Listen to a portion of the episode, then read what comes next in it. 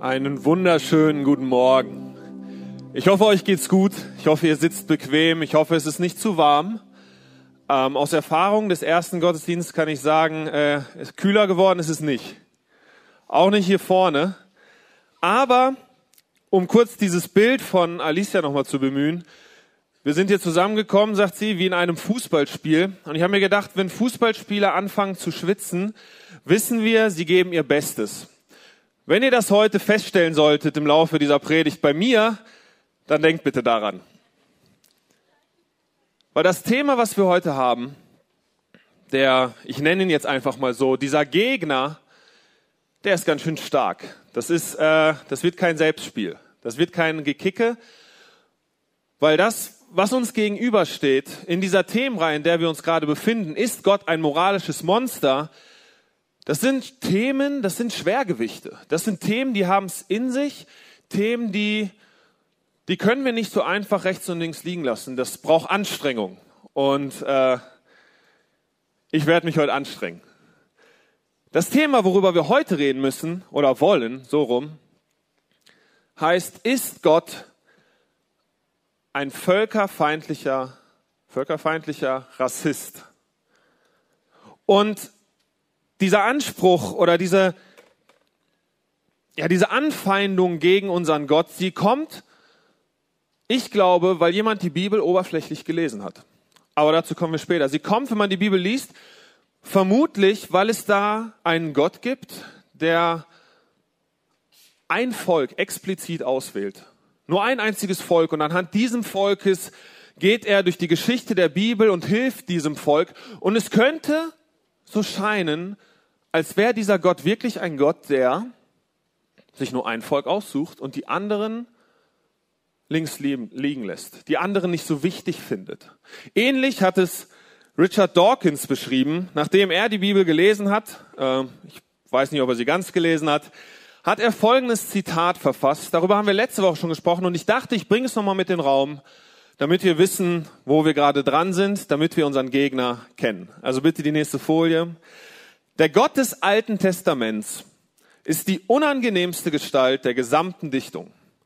Eifersüchtig und auch noch stolz darauf. Ein kleinlicher, ungerechter, nachtragender Control-Freak. Ein rachsüchtiger, blutrünstiger, ethnischer Säuberer. Ein frauenfeindlicher, homophober, rassistischer, kindes-, kinds- und völkermörderischer, ekliger, größenwahnsinniger, sadomasochistischer, launisch, boshafter Tyrann. Wow. Ich habe ja gesagt, wir haben es heute mit einem großen Gegner zu tun. Und heute soll es um folgende Begriffe gehen. Heute geht es darum, ein ungerechter, ein blutrünstiger, ethnischer Säuberer, ein rassistischer, kinds- und völkermörderischer mörderischer Tyrann. Das sind unglaublich harte Vorwürfe. Vorwürfe, die so hart sind, dass wir sie, glaube ich, ernst nehmen müssen. Dass wir sagen müssen, okay, wenn jemand die Bibel liest und zu so einem Schluss kommt, was ist da los?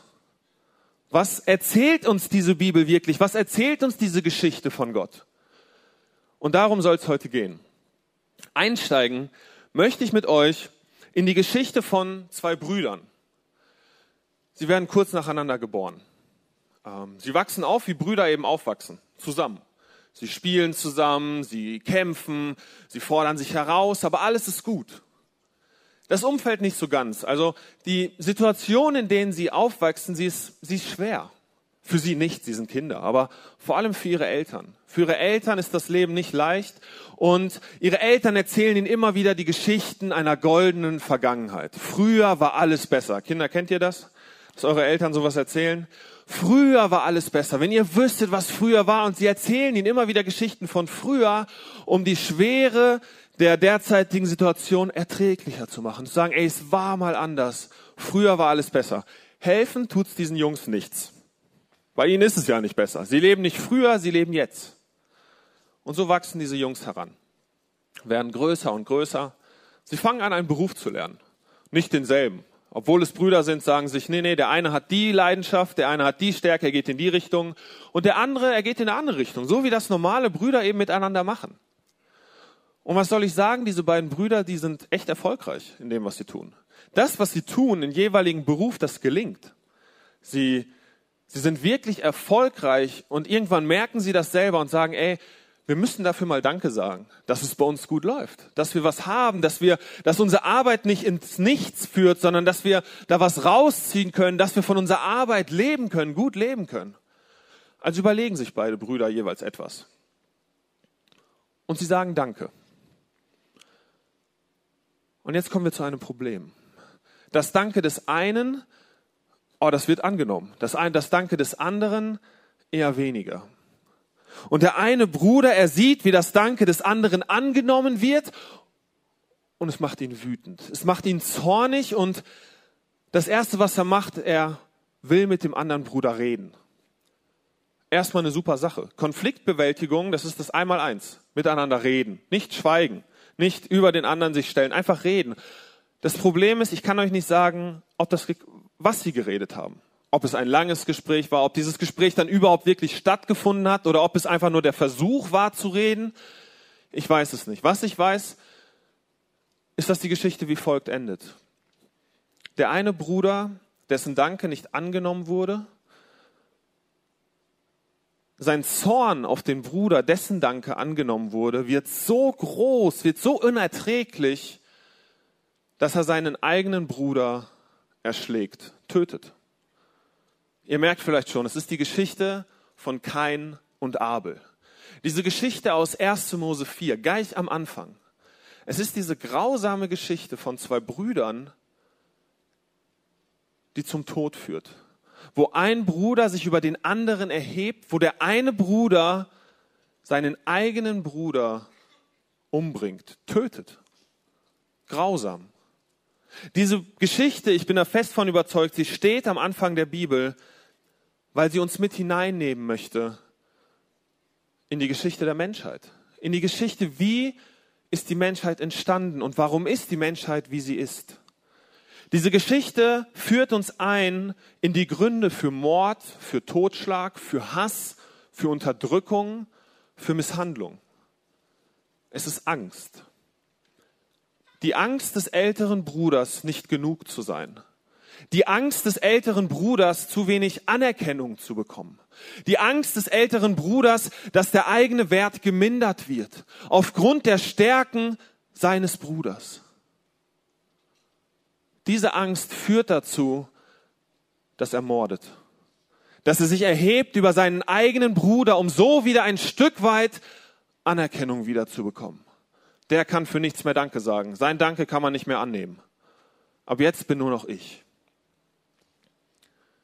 Die Geschichte von Kain und Abel erklärt uns, dass Tod, dass Mord, dass Unterdrückung in unserem Herzen anfangen, in unserer Angst,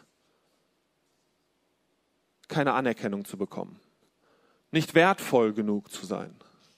Und wenn wir die Geschichte weiterlesen, stellen wir fest, dass es keine explizite Angst von Kain das ist nicht nur eine Angst, die nur kein empfunden hat, besonders, einzigartig, speziell, hätte man mehr drüber reden müssen. Nein, es ist eine Angst, die, wie die Geschichte dann zeigt, in allen Menschen drinsteckt. Menschen töten einander. Menschen aus Angst vor, Anerk vor zu wenig Anerkennung, aus Angst davor, dass, dass man ihnen als Mensch Wert absprechen könnte, bringen sie andere Menschen um. Und das Bild, das wir lesen von der damaligen Geschichte, sie war, sie ist geprägt von, von Boshaftigkeit, von Grausamkeit. Der eine erhebt sich über den anderen. Das, was hier mit zwei Brüdern angefangen hat, es erstreckt sich über deren Kinder und deren Kindeskinder. Es geht weiter und weiter und weiter. Aber irgendwo, mitten in diesem ganzen Gemorde, diesem ganzen sich über den anderen erheben, dieses ganze den anderen klein machen, um selbst größer zu sein, inmitten all dieser Taten, spüren die Menschen irgendwie das, was wir hier tun, das, von dem wir uns gerade getrieben fühlen.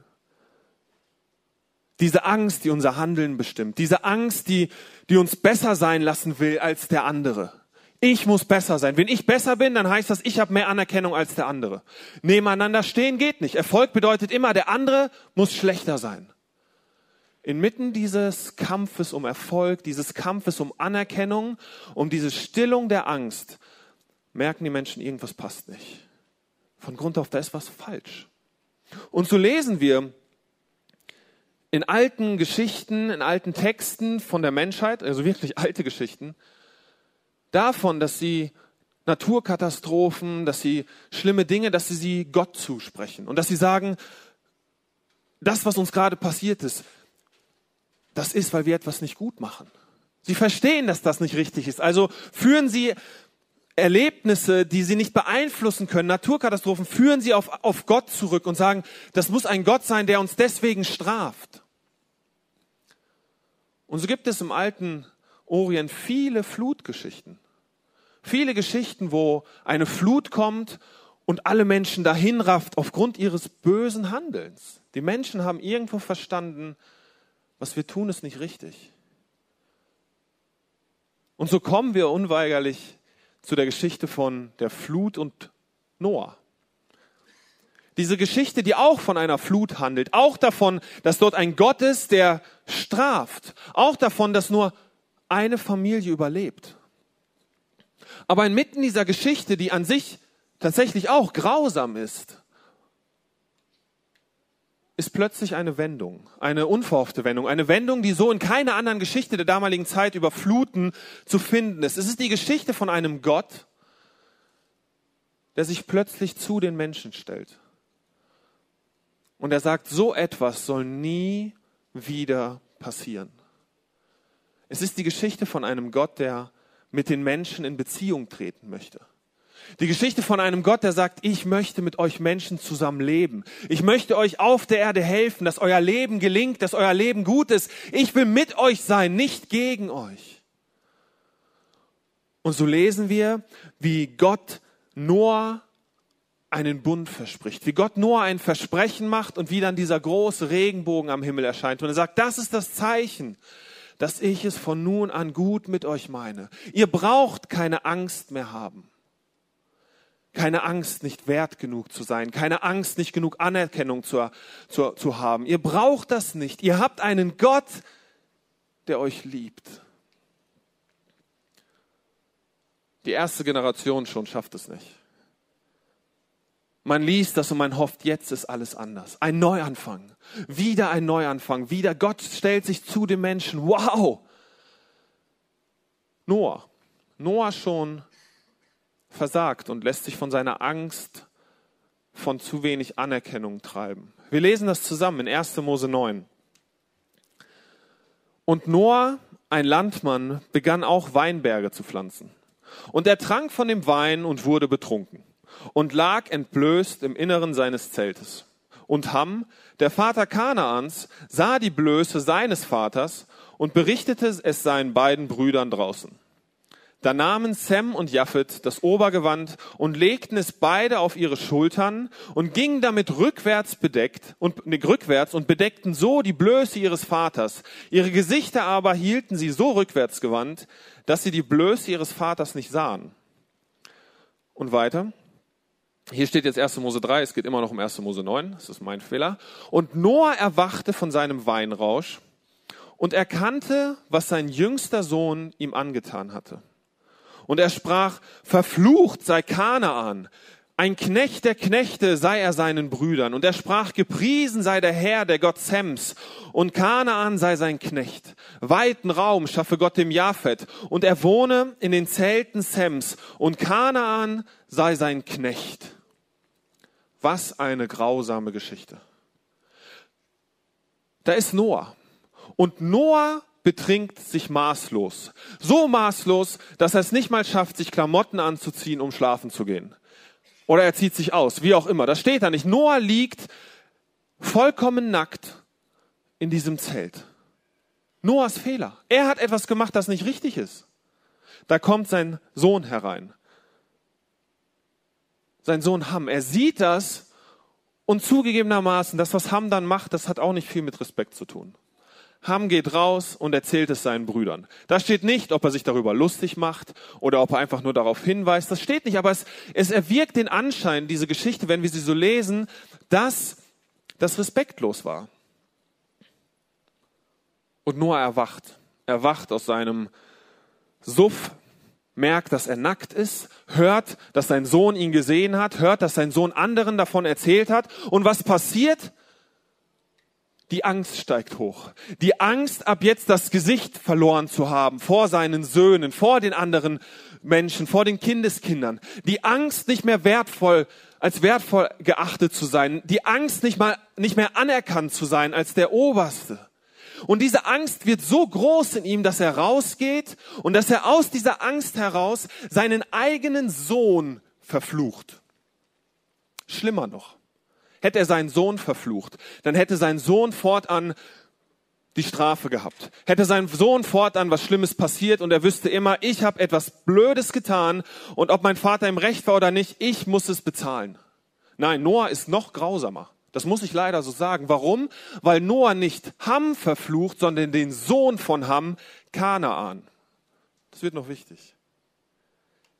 So, Noah verflucht den Sohn. Warum? Damit Ham immer, wenn er seinen Sohn sieht, wie er geknechtet wird, wie er der Unterste ist, wie er leiden muss für seine Tat, darin erinnert wird, ich bin schuld.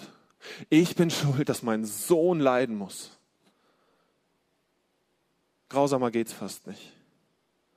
Und diese Stelle, sie ist die Geburtsstunde des modernen Rassismus. Söhne gehören alle zu einer Familie, gehören zusammen, sind Teil einer Familie, aber der Fluch von Noah hier erteilt diese drei Söhne auf. Und was wir fortan sehen, ist, dass Menschen das tatsächlich ausleben dass Menschen aufgrund von diesem Fluch, kannst du den bitte nochmal auf die Leinwand bringen, dass Menschen aufgrund von diesem Fluch einander unterdrücken. Im 19. Jahrhundert haben Christen aus Europa diesen, diese Textstelle genommen, den sogenannten Noah-Fluch oder Ham-Fluch, Ham-Fluch, eigentlich müsste es ja auch Kanaan, naja, wie auch immer. Diesen Fluch haben sie genommen um zu rechtfertigen, dass man rübersegeln kann nach Afrika, dass man dort Menschen, Familien auseinanderreißen kann, Kinder den Leuten wegnehmen kann. Warum? Weil man gesagt hat, ihr seid die Nachkommen von Kanaan, von Ham. Ihr hier, die alle in Afrika lebt, ihr kommt von Ham. Und wir Europäer, wie soll es anders sein? Wir sind, wir kommen von Japhet. Natürlich. Die Europäer suchen sich die Höchsten aus. Japhet, der in den Zelten Sams wohnt, der Kanaan als Knecht hat. Man hat sich die höchste Position ausgedacht, hat gesagt, ja, genau das sind wir. Wir sind die Höchsten. Wir wohnen in anderen Zelten und wir dürfen knechten. Und tatsächlich haben Menschen diese Bibelstelle genommen, um all dieses Leid, was der afrikanischen Kultur zugefügt wurde, den Menschen zugefügt wurde, mit Gottes Wort zu rechtfertigen und zu sagen, ey, was wir hier tun, wir sind nur Ausführer dessen, was damals passiert ist. Wisst ihr, so etwas passiert, wenn man die Bibel liest mit der Angst vor zu wenig Anerkennung. Wenn man die Bibel mit der gleichen Angst liest, mit der Kain seinen Bruder umgebracht hat. Man erhebt sich übereinander. Und als ich das so gelesen habe, habe ich mir gedacht, wow, vielleicht ist es nicht der Gott der Bibel, der den Menschen draußen sagt, ey, der ist ein Rassist. Vielleicht sind es seine Nachfolger, aufgrund dessen sie schließen, euer Gott müsste ein Rassist sein. Es ist eine unglaublich harte Stelle. Aber ich glaube, es ist wichtig, dass wir uns über diese Stelle Gedanken machen. Weil was passiert? Es kommt genau so, wie Noah es voraussagt, wie Noah flucht. Das eine Volk unterdrückt das andere. Und diese Menschen, sie wandern auseinander, die Brüder, sie gehen auseinander und sie alle gründen kleine Sippen, kleine Familien. Aber fortan ist da kein Friede mehr. Fortan wird man immer von dieser Angst beherrscht, nicht genug zu sein. Ich muss besser sein als der andere. Und das passiert nur, indem ich etwas besser kann und dem anderen etwas nehme. Nur dann habe ich Anerkennung. Nur dann kann ich den anderen klein halten. Aber noch viel schlimmer, diese Angst ist so beherrschend in der damaligen Kultur, damalig, dass, dass sie anfangen, sich gegenseitig umzubringen. Weil sie Angst haben, die anderen, die andere Sippe könnte ja etwas machen, was meiner Sippe schadet. Wow, diese andere Sippe, sie hat irgendwie eine neue Waffe kreiert, sie hat etwas Neues, was wir noch nicht haben. Ey, wir müssen eine noch bessere Waffe finden, damit diese Gruppe wieder Angst vor uns hat. Die Angst vor der Gruppe führt zu Angst, die wieder zu Angst führt, die wieder zu Angst führt und zu Angst führt und die dann dazu führt, dass man sich gegenseitig bekriegt und dass wenn man dann mit dem Feind in Kontakt tritt, mit der anderen Sippe, was eigentlich dieselbe Familie war wie vorher, dass man dann sagt, wir töten euch alle. Männer, Frauen, Kinder, egal. Keiner von euch darf leben bleiben. Warum? Weil die Angst da ist, was ist, wenn wir jemanden am Leben lassen, der dann mit anderen, die wir am Leben lassen, eine neue Sippe gründet, um uns dann wieder anzugreifen. Angst, Angst, Angst. Angst davor, selbst nicht bestehen zu können. Angst davor, nicht als wertvoll genug geachtet zu sein. Die Angst vor fehlender Anerkennung. Sie stürzt diese Erde in einen Abgrund. Wo vorher Brüder waren, ist jetzt Krieg, ist Mord. Und zwar so bestialisch, dass man aus Angst alles tötet, was atmet. Nur damit man selbst für ein bisschen Zeit, für einen bisschen längeren Zeitraum keine Angst mehr haben muss. Aber inmitten dieser grausamen Geschichte, die uns das Alte Testament erzählt, kommen immer wieder Lichtblicke, kommen immer wieder kleine Momente, wo Gott sich den Menschen offenbart und dem Menschen sagt, nein, so soll das nicht sein. Und so lesen wir von Abraham. In 1. Mose 12, also nur drei Kapitel später, lesen wir, und der Herr sprach zu Abraham, Geh aus deinem Land und aus deiner Verwandtschaft und aus dem Haus deines Vaters in das Land, das ich dir zeigen werde. Und ich will dich zu einer großen Nation machen und ich will dich segnen und ich will deinen Namen groß machen. Und du sollst ein Segen sein. Und ich will segnen, die dich segnen. Und wer dir flucht, den werde ich verfluchen. Und jetzt wird's ganz spannend. Und in dir sollen gesegnet werden alle Geschlechter dieser Erde. Ich finde das so spannend, diese Übersetzung, diese Formulierung. In dir. Das hat nichts mit Ausgrenzung zu tun, mit, dass du da bist, okay, ich segne dich dort hinten. In dir, gemeinsam, durch dich als Volk, durch dich, Abraham, soll Segen kommen zu den Menschen. Nicht Angst, Segen. Segen passiert nur, wenn wir uns selbst sicher sind, was wir haben und was wir sind. Nur dann können wir unserem Gegenüber, nur dann können wir unserem Nächsten Positives zusprechen, positiv begegnen. Jesus fordert, äh, Jesus, Gott fordert das von Abraham und er sagt ihm auch, geh raus. Und Abraham hört. Abraham geht, geht in ein fremdes Land. Er selbst wird zu einer Minderheit in einem anderen Land. Und so zieht er umher und er hat das verstanden. Er hat diesen Auftrag bekommen, aber die Welt um ihn herum noch nicht. Und so wird sein Volk versklavt.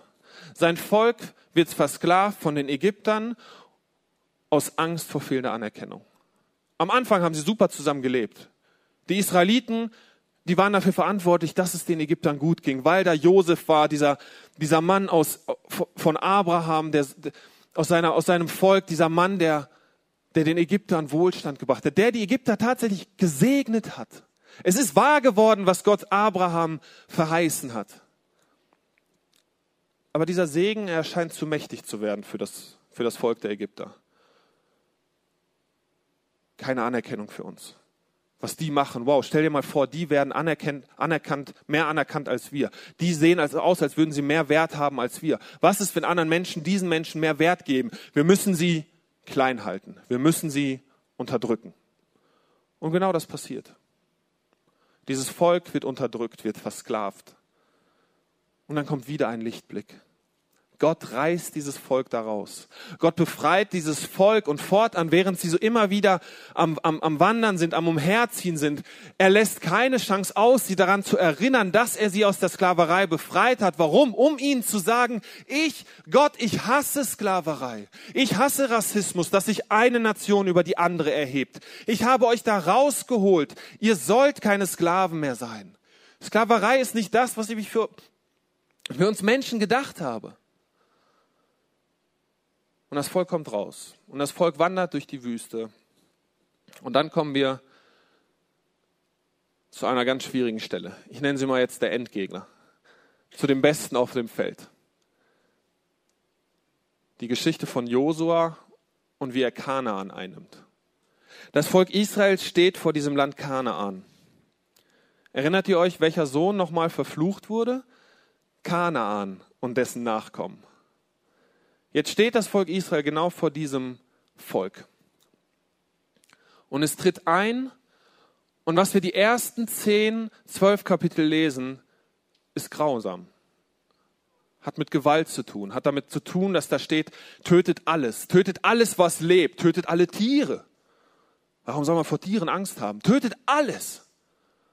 Und es scheint so, als würde das Volk das wirklich machen.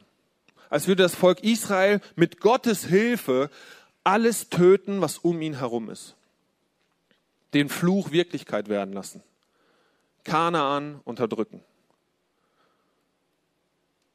Eine sehr schwierige Stelle und mit ihr zu ringen braucht Zeit und wir könnten Wochen für, füllen, uns da jeden einzelnen Aspekt rauszusuchen und zu gucken und damit zu kämpfen, was ist hier wirklich gemeint. Ich habe euch drei Punkte mitgebracht, die mir helfen, diese Situation besser zu verstehen. Ich will es bewusst so formulieren. Es geht mir nicht darum, das, was da passiert, zu relativieren, sondern nur um es besser zu verstehen. Punkt eins: Dieser Text wurde in einer Zeit geschrieben, wurde in einem, ja, in einer, in einer Art und Weise geschrieben, die sehr stark Kriegslyrik gleicht, Kriegsgeschichten. Geschichten, die große Kriegshelden aufgeschrieben haben, um ihren anderen Leuten, um ihren Nachkommen zu erzählen, was sie alles Großes geschafft haben. Und so wirken auch diese Texte.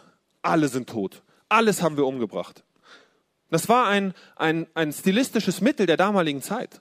So lesen wir beispielsweise von einem assyrischen König, der in einen Tempel hat groß eingravieren lassen, ich habe komplett Israel zerstört. Kein Mensch aus Israel hat überlebt. Man liest das paar tausend Jahre später und weiß, naja, kann ja nicht stimmen. Gibt's ja immer noch. Und ähnlich ist es in dieser Geschichte. Warum? Und das bringt mich zum zweiten Punkt. Wenn wir weiterlesen, 12, 13, 14, 15, wenn wir anfangen, Richter zu lesen, dann lesen wir davon, dass es dieses Volk der Kananiter immer noch gab. Dann lesen wir sogar davon, dass diese Menschen, die Kananiter und die Israeliten gemeinsam in Orten gelebt haben. Voller Frieden.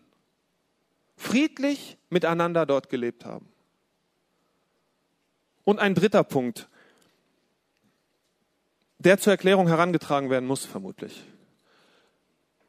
Wenn wir diese Geschichten lesen von Jericho, oh, eine Geschichte, die haben in der Kinderstunde wahrscheinlich alle gehört. Und in der Kindergeschichte, das ist auch cool, eine coole Geschichte. Was wir alle da überlesen ist, wie viele Menschen da sterben. Aber für, wir haben nur den positiven Teil, ist vielleicht auch gut. Aber auf jeden Fall, was da passiert, wenn man das einfach so einmal liest, ist schrecklich. Man liest davon, dass ganze Städte vernichtet werden. Und jetzt kommt das zu dem Problem. Wenn wir, da, wenn wir lesen, wenn wir lesen, dass ganze Städte vernichtet werden, was wir im Hinterkopf haben, sind unsere Städte. Städte wie Detmold, Bielefeld, vielleicht kleinere Städte Lage, größere Städte Berlin.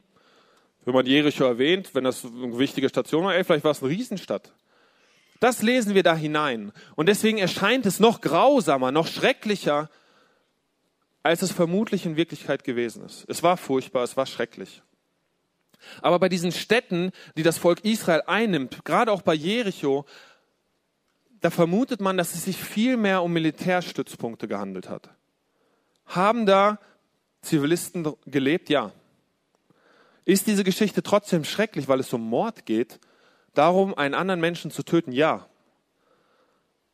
Aber es macht diese Geschichten, ich will nicht sagen weniger grausam. Das will ich gar nicht formulieren aber es macht sie mehr verständlich. Gerade wenn man dann noch tiefer eintaucht und merkt, dass dieses Volk der Kanaaniter, die verflucht waren, sich irgendwann aufgestellt haben und diesem Fluch entgegengetreten haben, indem sie angefangen haben, ein Fluch für andere zu werden. Indem sie angefangen haben, andere Völker zu morden, zu töten, zu versklaven, zu entführen. Trotzdem eine schwierige Stelle. Und trotzdem gibt es auch fortan, wenn wir weiterlesen, immer wieder Lichtblicke, wo Gott in die Menschen hineinspricht, zu den Menschen spricht und sagt, ich will das anders. Da ist die Geschichte von Naaman. Naaman, der war Kriegsführer. Kriegsführer des Staates Syrien. Und Syrien war so mächtig, dass sie Israel immer wieder bekriegt haben. Und sie sind immer wieder eingedrungen und sie haben immer wieder kleine Mädchen, kleine Jungs genommen, um mitgenommen, rausgerissen aus den Familien als Sklaven. Und dann lesen wir davon, dass dieser Naaman krank wird. Und dann lesen wir davon, dass seine Sklavin, ein junges Mädchen aus Israel, das er entführt hat, ihn sieht und ihm sagt, hey, ich kann dir Hilfe anbieten. Was hier passiert, das ist was völlig Neues. Das ist was, das passt nicht ins System, das passt nicht in das Konzept der Menschheit. Angst wird mit Angst besiegt. Das Opfer versucht den Täter zu heilen. Das Opfer versucht dem Täter zu helfen, obgleich es allen Grund hätte, ihn zu hassen. Was dieses kleine Mädchen hier macht, das ist bemerkenswert. Das scheint so, als hätte sie ihre Angst besiegt, indem sie zu dem Täter geht und ihm sagt, du musst nach Israel. Da ist ein Prophet und dieser Prophet, er kann dich heilen. Und Naaman zieht los. Naaman zieht los und er kommt zu diesem Propheten Elisa und er sagt, ich will gesund werden. Und Elisa hört auf Gott und Gott sagt, ja, mach diesen Terroristen gesund. Anders kann man es in der heutigen Sprache nicht formulieren. Dieser Naaman war ein Terrorist, der tötet, der entführt, der versklavt, der foltert. Und er sagt ihm, geh zu unserem Fluss, dem Jordan, und lass dich siebenmal untertauchen. Naaman hört das und reagiert rassistisch. In eurem Drecksfluss? Da soll ich mich untertauchen? Kommt mal zu uns. Bei uns ist es richtig gut. Was macht Naaman hier? Obwohl er krank ist, obwohl er um Hilfe bettelt, die Angst vor fehlender Anerkennung, sie ist immer noch da, sodass er sagt, ey, euer Fluss ist dreckig, unser Fluss ist sauber. Er hat es immer noch nicht überwunden. Elisa sagt, Elisa sagt, ja, genau da. Genau in diesen Fluss. Naaman wahrscheinlich verzweifelt, geht da rein. Geht in diesen Fluss, lässt sich siebenmal untertauchen und als er hochkommt, ist er tatsächlich geheilt. Und er ruft aus, euer Gott ist der einzig wahre Gott. Ein Opfer, das den Täter heilen wollte, führt dazu, dass der Täter erkennt, euer Gott ist anders. Euer Gott ist pure Liebe. Euer Gott ist, gibt mir Anerkennung. Und dann kommt's zum Höhepunkt. Geschichten über Geschichten geht's weiter und schließlich landen wir bei Jesus. Jesus kommt auf diese Erde und Jesus, das ist der, wie Jesaja es beschreibt, der Fürst des Friedens. Jemand, der alles ändert. Und das ist bei Jesus auch tatsächlich Programm. Gleich am Anfang im Matthäusevangelium stellt der Schreiber erstmal wieder so ein schönes Familienregister vorweg. Und man denkt sich, meine Güte, Alter, kannst du das nicht vor, irgendwie in den Vorbemerkungen machen, dass wir halt sofort in diese Geschichte einsteigen? Aber es ist so wichtig, dass er das da schreibt. Und er schreibt es sehr bewusst da rein. Warum? Wir lesen, von wem Jesus abstammt. Und das Erste, was auffällt, da stehen Frauen. Vier Frauen. Frauen haben, waren damals nicht nennenswert. Auch dieses Anerkennungsding von Männern. Also hat man sie gar nicht mit reingeschrieben in irgendwelche Register, obwohl sie es ja waren, die die Kinder bekommen. Naja, auch andere Geschichte. Auf jeden Fall finden wir vier Frauen in diesem Text. Und die ersten beiden Frauen direkt sind beides Kanaaniterinnen. Beides Frauen aus dem Stamm, der eigentlich verflucht gewesen ist, der außen gewesen ist den, des, den man versklaven sollte. Von den Leuten, sagt uns dieser Text, stammt Jesus ab. Ganz bewusst, um zu zeigen, Gott ist anders. Gott ist nicht mit den Starken, sondern Gott entspringt den Schwachen. Und Jesus zieht los. Und Jesus, das, was er ist, das lebt er aus. Und so geht er immer wieder in die Stadt Sidon. Auch sehr spannend. Sidon der Name taucht auch bei dem Fluch von Noah auf. Wir haben ihn nicht gelesen, aber Noah verflucht Hams Sohn Kanaan und Hams und Kanaans Sohn war Sidon. Und Sidon war fleißig, hatte, groß, hatte eine große Familie und wurde zu einem eigenen Volk. Nicht mehr Kanaanit, nein, er wurde jetzt zu den Sidoniern. Und dieses Volk hat fortan auch versucht, diesen Fluch umzudrehen und wurde zu einem Fluch, wurde zu jemandem, der das Volk Israel immer wieder bedrängt hat, immer wieder eingeengt hat, immer wieder getötet, gemordet hat, gezeigt hat, unsere, unsere Welt ist grausam. Genau in diese Welt, genau in diese Stadt geht Jesus und was macht er dort? Er heilt. Und hier muss ich einen kurzen Einschub weg von dem Thema Rassismus machen. Vielleicht hat es auch damit zu tun, aber wahrscheinlich. Was an dieser Stelle so krass ist, da ist ein Vater, der seinen Sohn verflucht, indem er dessen Sohn verflucht. Und diese Wunde eitert. Und diese Wunde wird nicht gestillt, diese Wunde wird nicht ganz. So sehr, dass Kindeskinder von Kanaan, Kindeskinder von Sidon immer noch diese Wut in, Wut in sich spüren. Sie wissen gar nicht mehr vielleicht, worum es ging. Sie wissen, haben gar nichts mehr mit diesem Fluch vom Anfang an zu tun. Und trotzdem ist diese Wunde in ihnen so groß, dass sie andere Kinder, die damit auch nichts zu tun hatten, die diesen Fluch nicht ausgesprochen haben, bekriegen, bekämpfen und ermorden.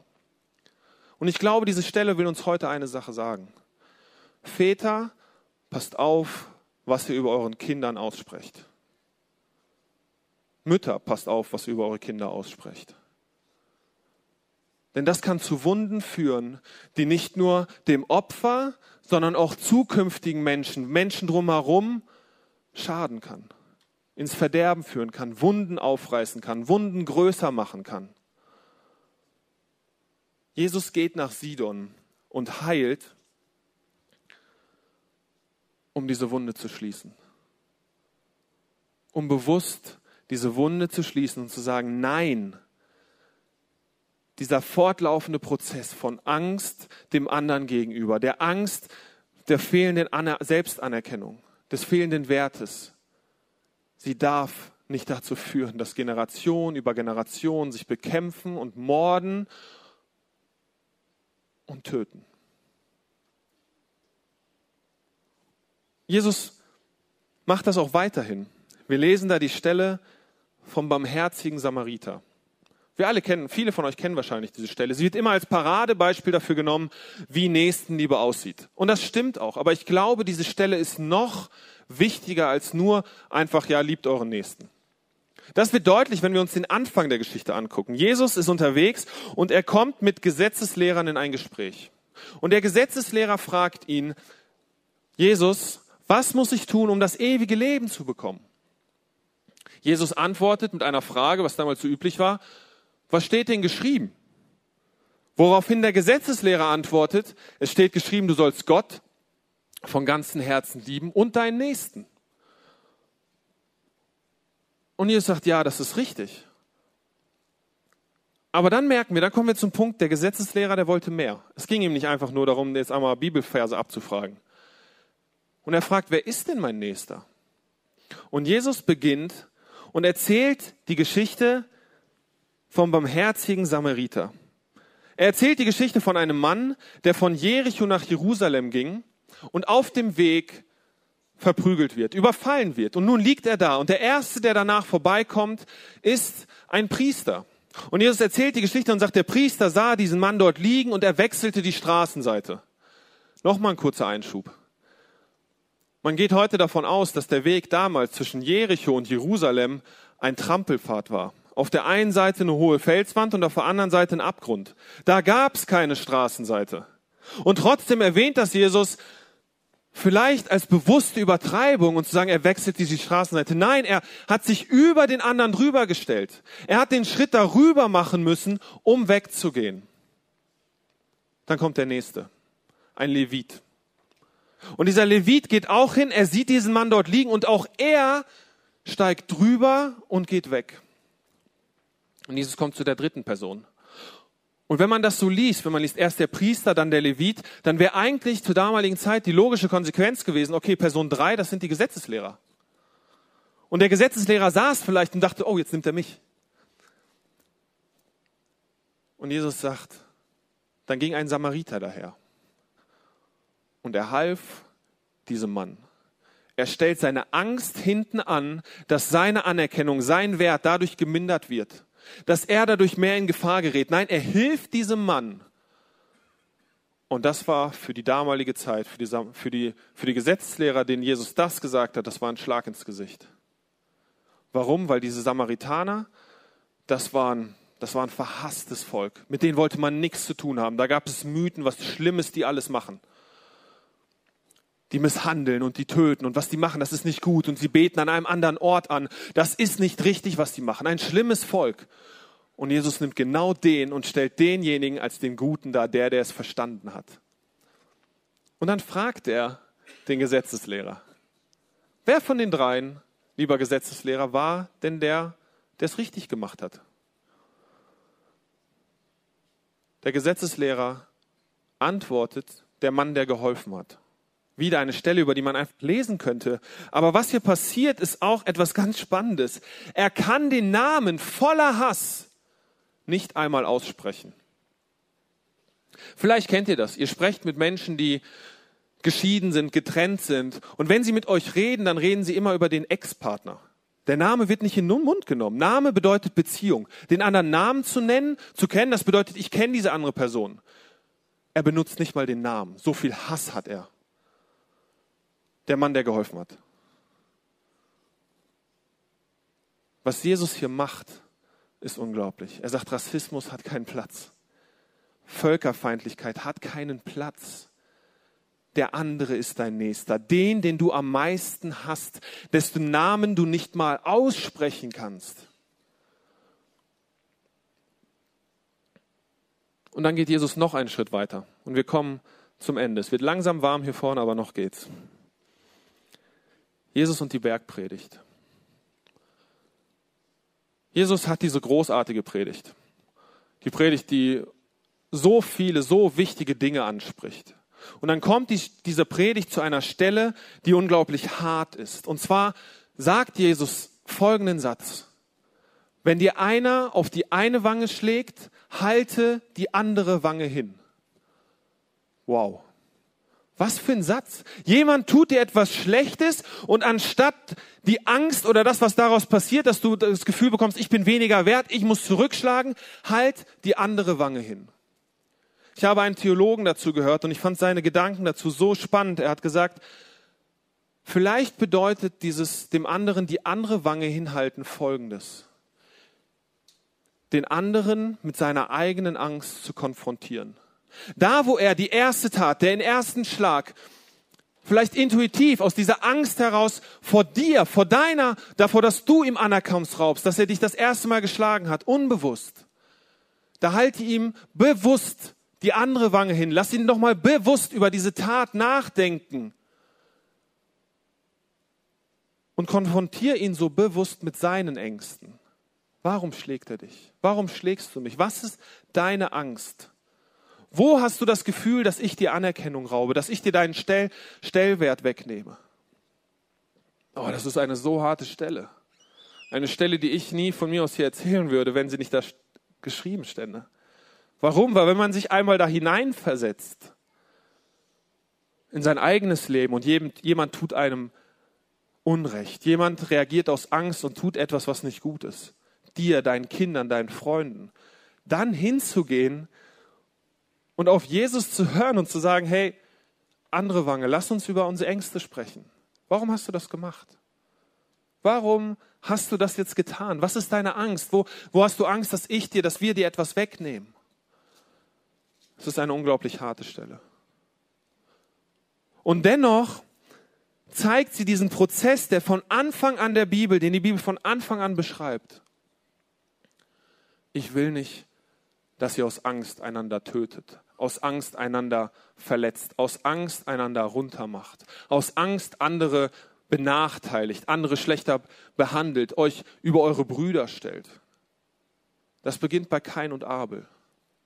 Das lesen wir durchs gesamte Alte Testament. Und bei Jesus ist dann der Höhepunkt, wo Gott wie nirgendwo anders sichtbar wird.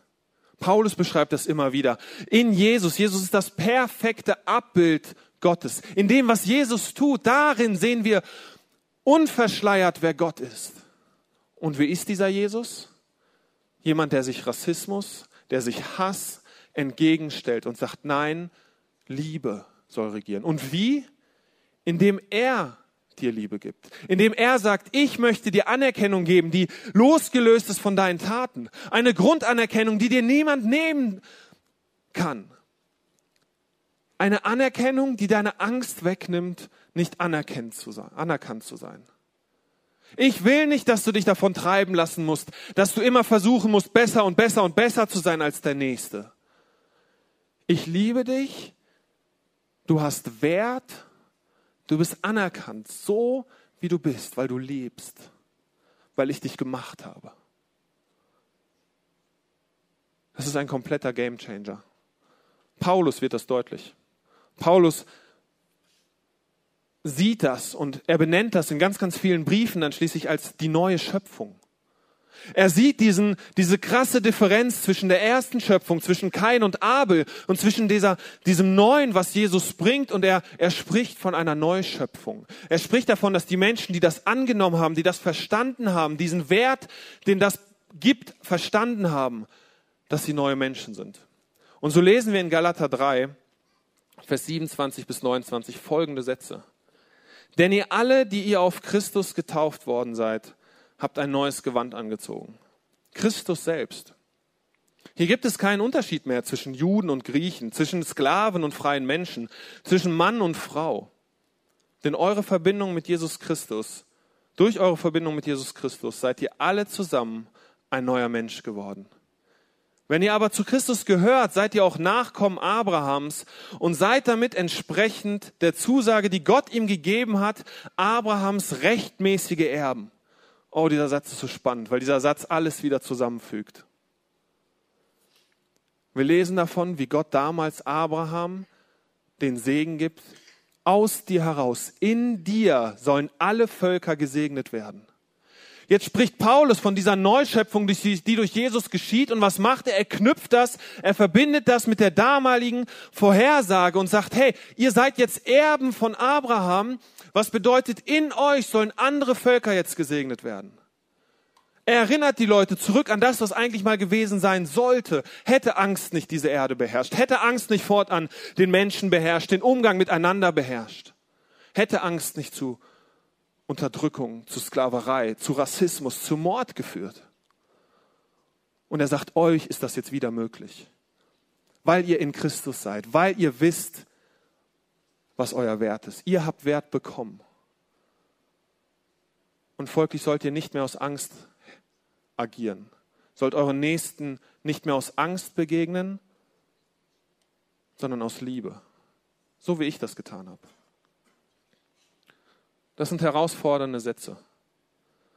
Und deswegen lade ich euch ein, aufzustehen und gemeinsam mit mir zu beten.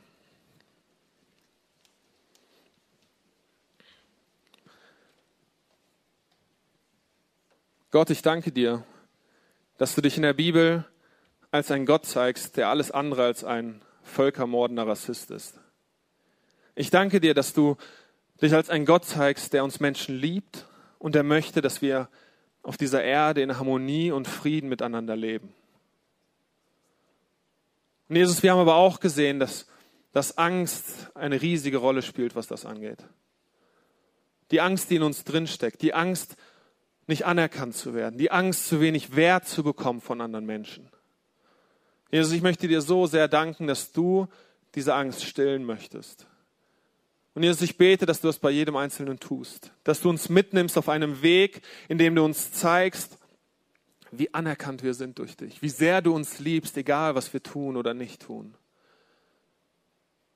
Jesus, ich bete, dass du uns hilfst, diese herausfordernden Sätze, die du an uns heranträgst, mit denen du uns aufträgst, dass du uns hilfst, diese auch zu leben und dass wir zum Segen werden und dass in uns, in unserer Gemeinschaft, in unserer Kirche, in unserer Stadt, in unserem Land durch uns andere Menschen Segen erfahren, gesegnet werden von dir. Jesus, dafür brauchen wir deine Hilfe. Deswegen bete ich, dass du dich dazu stellst, zu deinem Wunsch nach Frieden und Harmonie und uns dabei hilfst. Amen.